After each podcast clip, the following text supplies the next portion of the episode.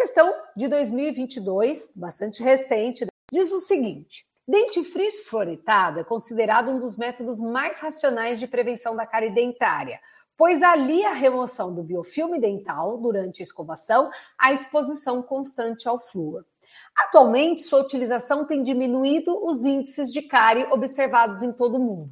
Coloquei isso aqui porque esse enunciado de estudo sobre o dentifrício fluoretado é um tópico bem atual, que se fala bastante sobre dentifrício fluoretado. Então, eu gosto das questões, porque as questões, às vezes, têm enunciados que trazem essas informações que são importantes também para os estudos de vocês. Então, é muito importante estudar pelas questões que a gente aprende bastante, e as bancas em si, no final, são sempre um pouco parecidas, né? Então, essa está bem atualizada, falando sobre o dentifrício fluoretado. E aí essa questão diz: assinale a alternativa correta com relação a esse meio de obtenção de flúor para a saúde bucal das pessoas. Então ele só quer, ele diz que o dentifrício é excelente, fala todas as verdades e aí ele fala para é, marcar a correta. Então vamos lá. A. Bochechos de fluoreto de sódio a 0,05% é meio coletivo de obtenção do flúor. Quando a gente fala em bochecho, a gente fala em uso hoje individual. Então, o bochecho de, fluor, de fluoreto de sódio, se só o bochecho, acaba tendo uma ação individual. Você pode usar de forma coletiva? Pode usar de forma coletiva em populações, mas o seu efeito acaba sendo hoje individual, porque a gente não usa mais flúor indiscriminadamente. E outra, ele está falando de bochechos a 0,05%, que seria de uso o quê? Diário. Se ele é uso diário, dá para você pegar uma população e todo dia ver se todo mundo está fazendo um bochecho com fluoreto de sódio? Não, né? Quando a gente fala de usar o bochecho de uma forma coletiva, numa, numa população que precisa desse uso, a gente vai usar de uso semanal ou quinzenal, que é o 0,2%. Então, essa alternativa, por todos esses motivos, ela já está errada. Alternativa B. O flúor do dentifrício não se deposita nos residuais de placa não removidos pela escovação. Isso eu já falei para vocês e volto a repetir porque as bancas sempre falam disso. O flúor do dentifrício, a, a, a higienização com a escovação, ela é importante porque ela remove o biofilme. Mas a gente sabe que ninguém escova o dente 100%. Geralmente, as pessoas removem de 40% a 60% do biofilme a cada escovação. E esse flúor que você está usando no seu dentifrício, além de agir naquela superfície que está sem biofilme, ele também deposita nesse biofilme que a gente esquece ou não remove corretamente. E isso é importante, porque forma um reservatório. Então, o flúor do dentifrício, ele se deposita sim nos residuais de placas não removidos pela escovação. E isso é muito importante, porque já que não foi removido, pelo menos ali tem flúor, né? Então já ajuda um pouco. Então essa também está errado, porque ele se deposita sim nesses residuais. Alternativa C. Monofluorfosfato de sódio, também conhecido como MFP, tá? Então monofluorfosfato de sódio libera o íon fluoreto na cavidade bucal pela ação de enzimas chamadas fosfatases presentes na boca.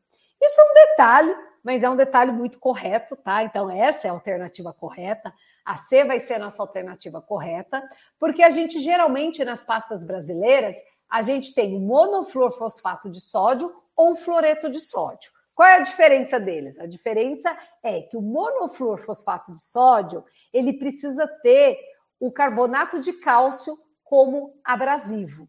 E o carbonato de cálcio geralmente é mais barato. Então, os dentifrícios mais baratos, eles geralmente têm o monofluorfosfato de sódio, porque eles usam como abrasivo o carbonato de cálcio. Já o fluoreto de sódio, os dentifrícios têm um preço um pouco mais elevado, porque ele precisa da sílica como abrasivo. Então, a sílica é um pouco mais cara. Então, existe essa diferença. No Brasil, vocês vão encontrar né? É, monofluorfosfato de sódio, vocês vão encontrar o fluoreto de sódio, também fluoreto de amina, a gente tem hoje outros dentifrícios também, mas geralmente é o monofluorfosfato de sódio ou fluoreto de sódio, tá? E o monofluorfosfato de sódio, ele vai agir liberando o íon de fluoreto pela ação das enzimas chamadas fosfatases que estão ali na nossa boca. Então a C está correta. Vamos ver porque as outras estão incorretas. D. O fluoreto de sódio agregado ao cálcio como abrasivo aumenta a ação preventiva do dentifrício? É justamente o que eu falei agora para vocês. O fluoreto de sódio, você não pode utilizar o cálcio como abrasivo. Você tem que usar a sílica. Então, aí está o erro dessa alternativa. Para usar o cálcio, teria que ser o monofluorfosfato de sódio. Então, essa está incorreta.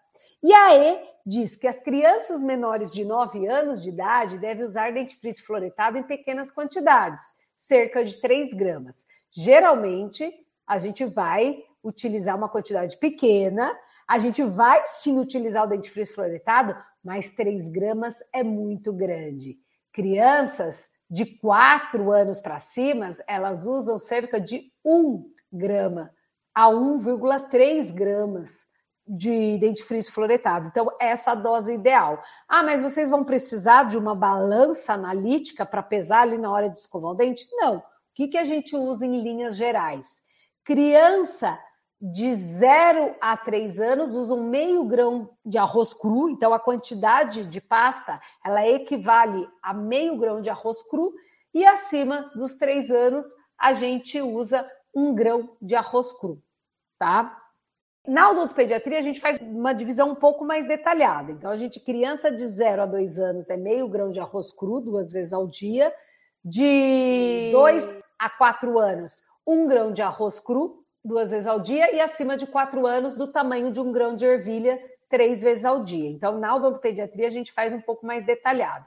Mas, no geral, seria meio grãozinho de arroz cru até os 3 anos, do, do, dos três a mais ou menos os quatro, cinco anos, um grão de arroz, e acima você usa do tamanho de um grãozinho de uma pérola, né? De um grão de ervilha brasileiro, que é bem pouquinho, tá? Então não é uma quantidade de 3 gramas, que uma quantidade de 3 gramas é muito grande. Então a alternativa correta é a C.